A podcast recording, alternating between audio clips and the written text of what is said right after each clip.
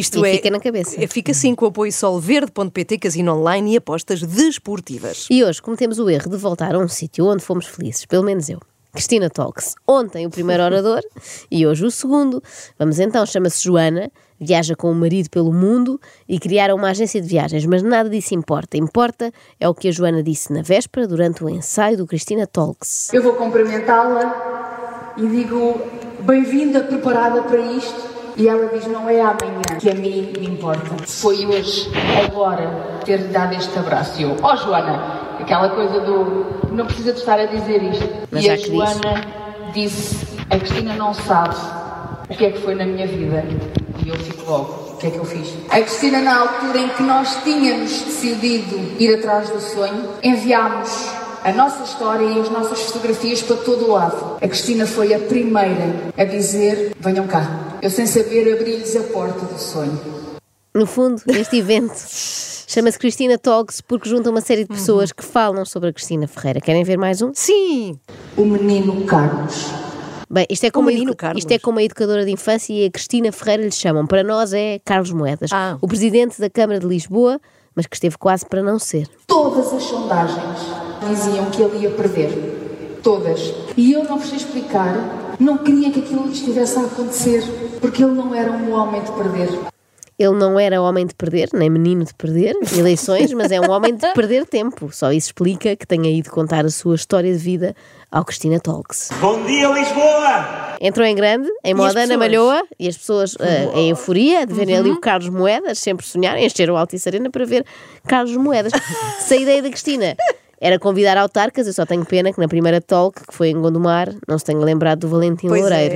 é, assim, em vez de gente que só queria vender coisas, tinha lá alguém que queria dar.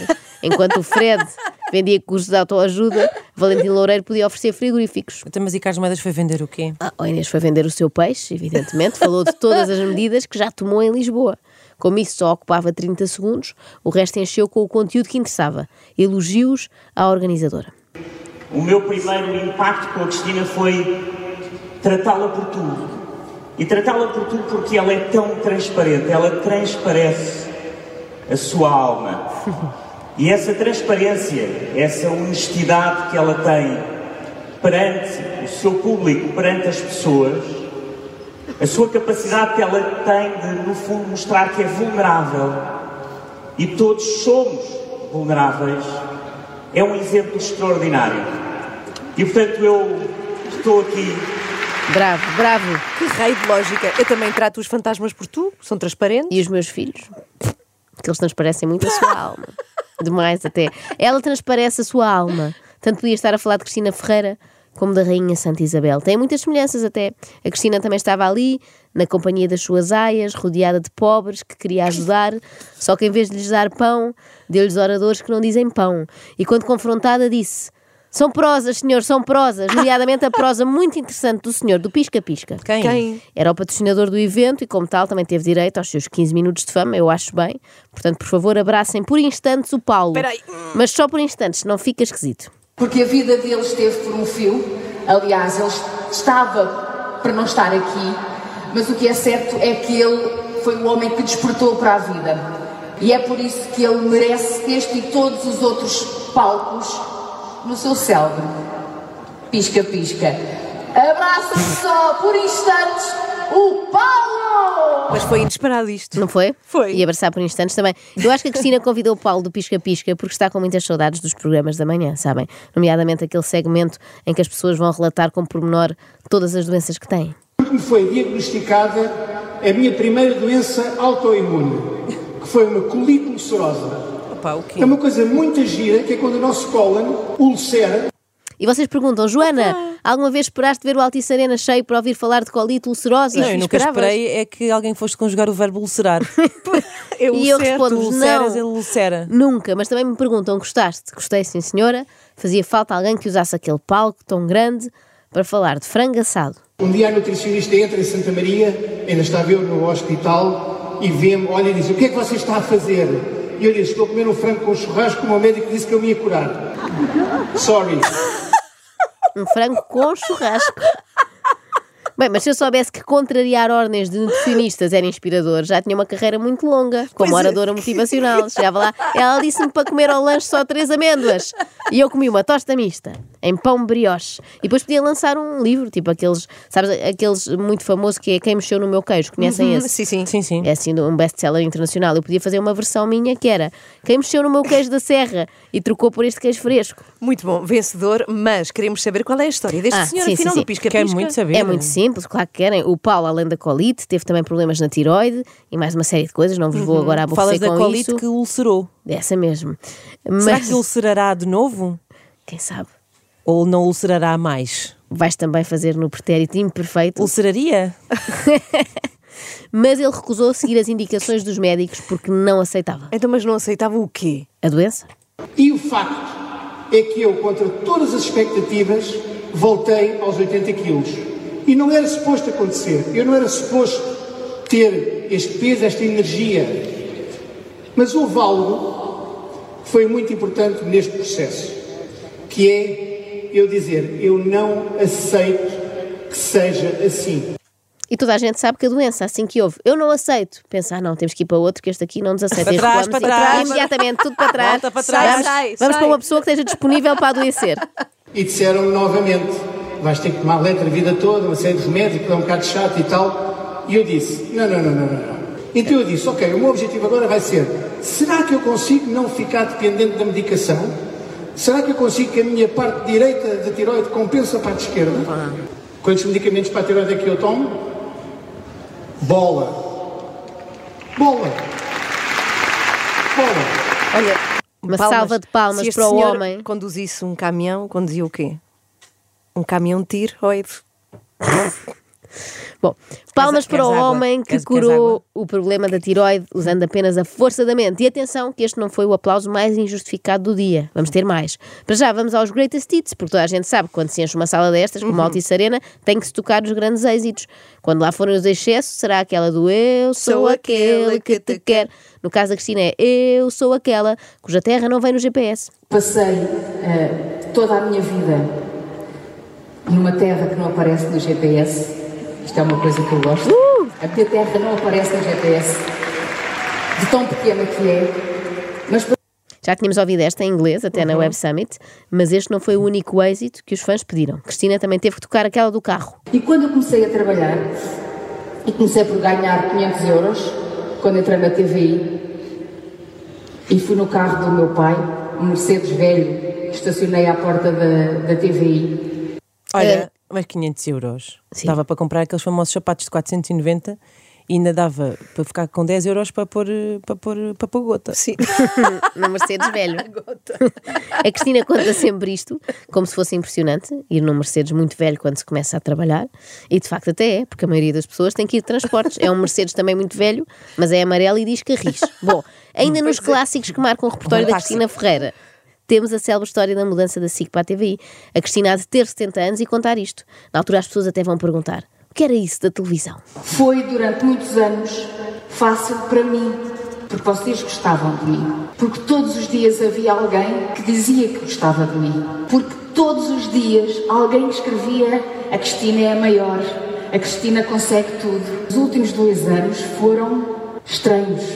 Porque quando eu achei que uma decisão tinha sido a mais feliz, eu queria muito aquilo que eu, que eu estava a escolher. Isso provocou aos outros desilusão. Houve muita gente desiludida comigo. Houve muita gente que deixou de me amar.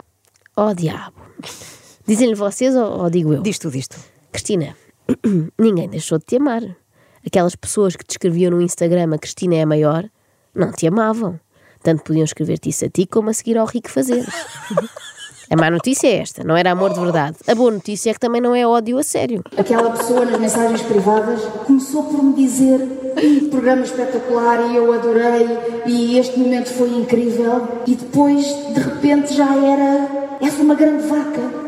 E eu não sei se percebi isto. Eu acho que demorei dois anos a perceber isto. Demorou dois anos a perceber que as pessoas são muito estúpidas na internet. Podia ter perguntado, que nós dizíamos logo. Bom, mas nem só de haters vivem as redes sociais, também há os stalkers. Eu quero contar-vos a história de uma miúda que começou a mandar mensagens em 2016. E começou a mandar mensagens e eu não respondia nenhuma. Porque era tudo estranho. E depois ela começou a pegar num cartaz, que era uma espécie de uma moldura, e dizia: Cristina, vem almoçar comigo. Cá está ela, é a Débora. Ela não sabe que eu estou a falar dela. E ela não está aqui e eu já vos explico porquê. Ah, não está! Não estava, não estava. Mas ela vai explicar. Agora, percebo que a Cristina é diretora da TVI em part-time, não é? No tempo que lhe sobra da leitura de comentários no Instagram. ela até sabe a data em que os seguidores começaram a escrever: Olha, este é o Rui Calhas, que me enviou aquele Pai Natal a dançar em dezembro de 2019. Ela estava numa euforia porque ia à Tóquio Gondomar e dizia: E posso levar champanhe com os meus amigos? Nós vamos brindar, nós vamos todos, eu vou com eles. E eu lhe respondi: Claro, vamos fazer a festa. E no dia 14, a Débora não apareceu e ao fim do dia ela manda-me uma mensagem e disse: Cristina, eu não fui. Eu não fui porque eu percebi que a Cristina era uma ilusão. E vocês acreditam? Foi das coisas mais felizes que eu ouvi da Débora. Porque eu nesse dia disse: Consegui. Eu consegui que a Débora deixasse de olhar para mim como uma ilusão, como alguém que é superior, como alguém que é muito próxima de Deus. Eu tinha conseguido. Estou em choque. Pode não ser próxima de Deus, mas é muito próxima da Nossa Senhora, isso já vimos, não é? O que já é um bom contacto, é assim uma espécie de cunha para Deus. Dá para ver que a Cristina está muito habituada a reclamar vitórias que não são bem suas, não é? Passam a vida naquela coisa, teve aí líder no seu horário, das 5 às 7 e não sei o quê. Neste caso, ela diz que conseguiu que a Débora a visse de outra forma. Não foi bem conseguir, Cristina. Tu limitaste a ignorar todas as mensagens dela durante seis anos, não foi assim um grande esforço. E a partir desse dia, eu e a Débora trocamos mensagens. Eu respondo à Débora. A partir desse dia, Bravo! Sim, senhora. Eu avisei que ia haver mais aplausos absurdos. A Cristina Ferreira respondeu às mensagens de uma pessoa. Que mulher, se não está perto de Deus, devia estar. a Débora sempre foi especial, eu acho que vocês percebem. Mesmo quando eu a ignorava. A Débora era especial. Que maneira de dizer. A Débora era especial porquê? Porque tinha muita resiliência. Levou com desprezo seis anos e só ao sétimo é que desistiu. Olha, ao sétimo Ela dia agora descansou. Não consegue vir. Ela está numa fase da vida dela em que estar com pessoas, em que estar com alguém eh, lhe causa eh, pânico. o quê? Mas ela foi acender uma vela para mim. E mandou uma imagem. Então, mas. Eu hoje vim só para ver a tua cara, Ana Galvão. que- Não devia ser ao contrário, Pois não é? é. Se a Débora é que está a passar um mau bocado, mais valia ser a Cristina a acender a vela por ela. Ou ocupar-se dela própria, ou seja.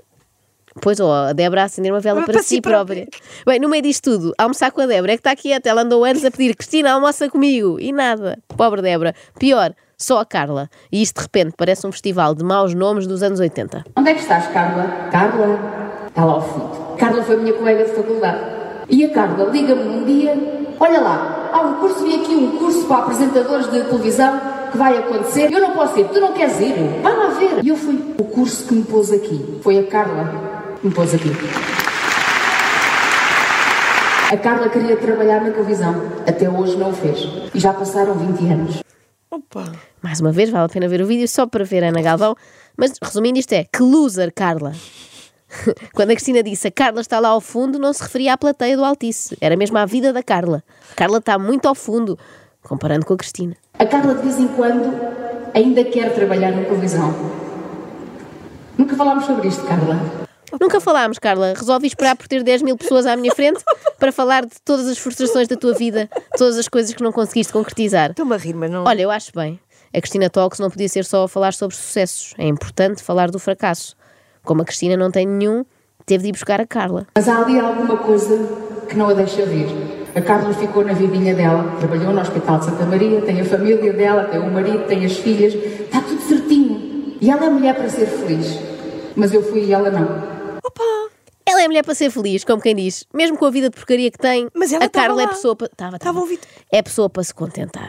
A trabalhar num hospital, imaginem, quando podia perfeitamente ajudar pessoas com palestras motivacionais. E depois a Cristina diz: Eu fui. E ela não, que é como quem diz: Vocês vieram aqui para me ver hoje. A Carla, quando quer ser vista por alguém, só indo ao médico.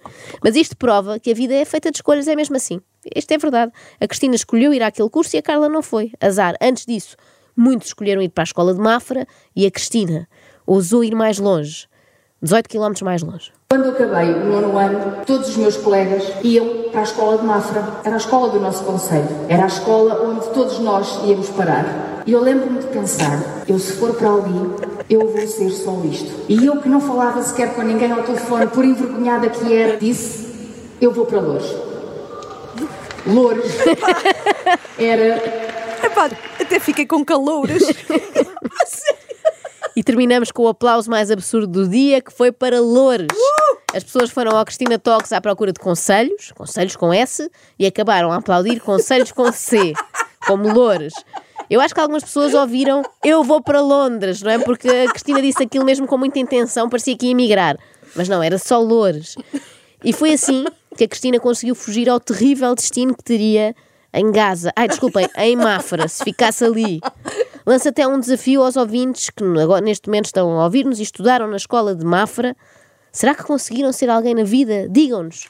Isto, claro, se tiverem forma de nos contactar aí da prisão. Opa, extremamente desagradável, com o apoio de solverde.pt, são muitos anos. Extremamente desagradável.